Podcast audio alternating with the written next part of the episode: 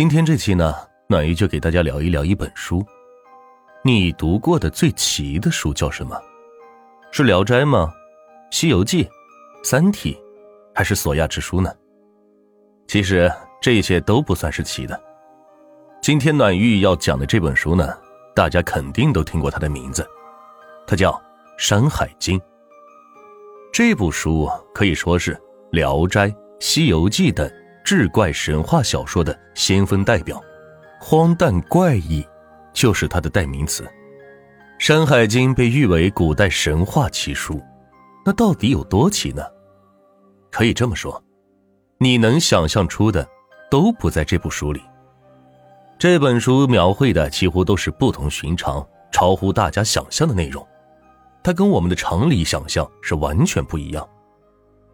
关于这本书，即使你没有读过，也肯定有听说过。《山海经》记载着诸多的神话故事，中国的许多神话小说或者电视剧的改编，比如说这个《花千骨》《三生三世十里桃花》《盗墓笔记》等热播的电视剧。都多少有些他的身影，特别是今年年初，随着一些考古文物的出土，《山海经》也是经常被大家所提起。比如说这年初的三星堆的出现，印证了许多《山海经》这部上古奇书的内容，让人不免再次将目光投向于此。那说到这儿呢，我相信很多的听众朋友们心里边都会有个想法。这《山海经》里边的内容究竟是虚构的，还是真实存在的呢？这部荒诞不经的奇书，又为何和被视为二十世纪人类最伟大的考古发现之大文明的三星堆扯上联系的呢？如果要了解这本书，我们先要看看它到底写了什么。首先呢，咱们先说说这部书的成书背景。就目前所知的情况下，这部书的作者并不详。大多数学者考据认为，此书的作者不止一个人，成书也并非是一时，历史久远。话说先秦时期便有图画流传，不过到底长什么样呢？大概也就只能问问先人了。因为如今我们能看到最古老的《山海经图》是明朝的图画。值得一提的是，在过去那个没有手机、没有网络的年代，像《山海经》这样的奇书肯定是被大家所猎奇的，所以这部书在明清时期曾一度成为大家追捧的畅销书。暖玉呢，也在这期的故事里呢，会穿插一些图画，啊，要想看一看这个《山海经》里边怪人的插画的，可以看一看本集故事里边的一些其他配图。那么。这《山海经》到底讲的是个什么呢？我们先来简单的说一说这本书的构成。《山海经》这本书并不是单单指一本书的内容，它其实分为了多个部分。拆开来看的话，分为山经、海经，其中山经又包括几大部分，分别为南山经、西山经、北山经、东山经、中山经五个部分。这边呢，暖玉教大家该如何去记忆啊？东南西北中经，对，就是这么简单啊。这海经呢也是如此，分别分为海外经、海内经、大荒经。那这本《山海经》里边的山经呢，我们可以把它简单的理解为是对山川地脉、大山矿物资源等的阐述，主要记述的就是数百座山的山川地理、矿物资源。动物、植物等情况，而这个《海经》呢，则主要是记述天文的，相对于《山经》而言，更显得是荒诞离奇。整体上看的话，《山海经》记载着约四十个邦国、五百五十座山、三百条水道、一百多位历史人物，以及这些邦国山水的地理、民俗和重要的物产。除此之外呢？这本书中还写了许多脑洞大开的事情，比如说风是被呼吸的，天是可以撞倒的，以及包括遍地黄金美玉的山，各种野兽、怪人怪事的，比如三个身子一个头，舌头倒着长的怪人，以及什么大人国、小人国、女子国，各种奇葩的事情，比比皆是，可以说只有你想不到的，没有他写不了的。由于这本书中呢所描述的内容实在是怪异的很，为此在很长时间内，很多人都将其视为是一本荒诞无稽的怪书。老吴笔下的《西游记》里的各种神仙鬼怪的描写，在很大程度上是带有他的影子，所以有不少人说，要看懂《西游记》，需要先读懂《山海经》。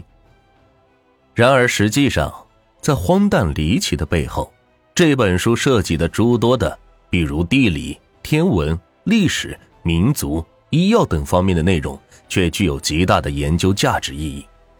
为此，虽然这本书不到三万一千字，但却被视为是一部名副其实的综合性的百科全书。我相信有很多的听众朋友们啊，也是读阅过这本书的。那《山海经》的那些让人困惑的谜，该如何解释呢？《山海经》这部书里的内容几乎都成了一个谜，就连作者构建的这个事件体系，也是让许多人是产生了质疑。比如说，这关于时间空间跨度的问题。话说，在古代，这种游历天下、勘察各地地区的地理、植物、人文等活动的，到底是怎么做到的呢？在远古那个交通极为落后的时代，没有高铁、飞机等交通工具，这书中的人又是怎么能如此跨越这么大的地域去游历各地的呢？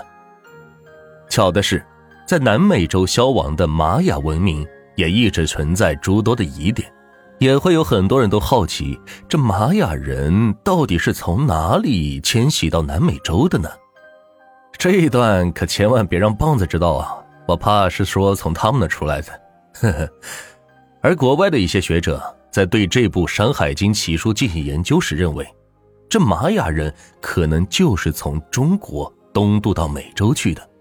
这个理由是，印第安文化中有不少的文物资料等和我们中国古老的文明存在着紧密的联系。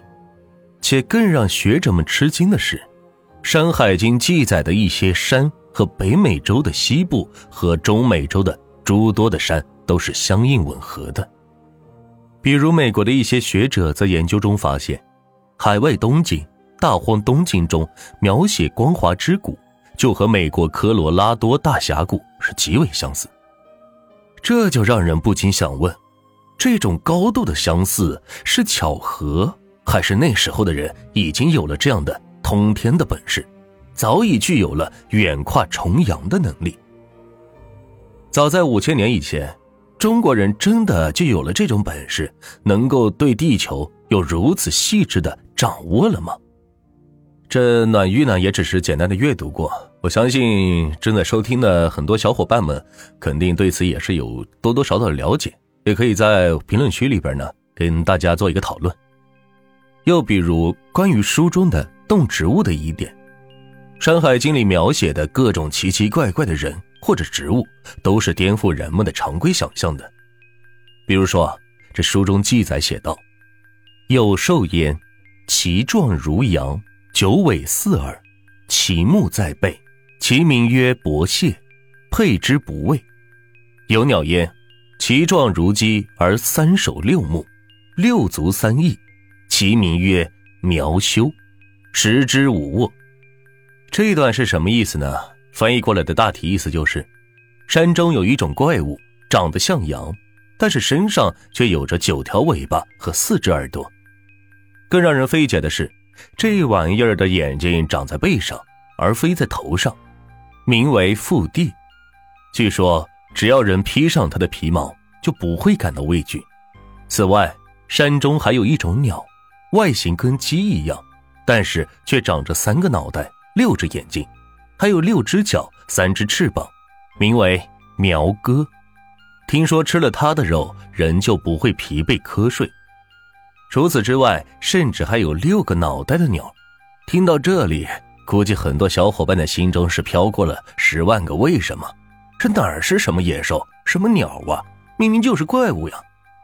又比如书中写道：“一臂国在其北，一臂一目一鼻孔。”有黄马虎纹，一目而一首。这翻译过来的大致意思就是，有一个叫做一臂国的国家，位于三申国的北方。这个国家的人都有一条胳膊、一只眼睛、一个鼻孔，且这个国家有一种黄色的马，长着老虎的斑纹，但是只有一只眼睛和一条腿。描写的如此有鼻有眼的，但是却有些让人是感到瘆得慌。这世间真的是有这样的人吗？反正现实生活中的暖玉呢是没见过，但是在喜马上经常说鬼故事的暖玉。恐怕也只能说摇头 no 了。对于《山海经》里面出现的各种怪物怪人，有考古学家也曾经做过这样的大胆猜想，认为这可能是远古文明核辐射所留下来的产物。一位名叫做大卫·查理的西方考古学家观点认为，我们的地球已经有四十六亿年的历史，但是人类的存在历史也就几百万年。若把时间往前推，我们对地球的了解几乎是一片空白。为此，大卫·查理认为，我们赖以生存的地球也许曾有过许多次的文明，且此前的文明中可能就是因为核爆炸而被摧毁的。这听起来似乎像是那么回事，因为核爆炸会导致核污染，造成动物、植物发育成长畸形怪异。当然啊。不过，对于这样的观点，大部分的人都觉得这是瞎扯淡。总之而言，《山海经》这部奇书呢，的确有太多谜团，让人是困惑不已。书中除了描写到各种诡异的巨兽猛禽和怪人，还有着不少的神话故事描写，也同样让人感到是出奇的怪异。为了让暖玉明确接下来这几期呢是否要继续做这个关于《山海经》的内容，我希望如果有感兴趣的小伙伴们呢。可以在评论区里多给暖玉留言，这样的话，暖玉才有更多的动力做接下来的这几期节目。也欢迎大家点击右上角的订阅，这样的话也算是对暖玉的一份小小的支持。我们下期不见不散。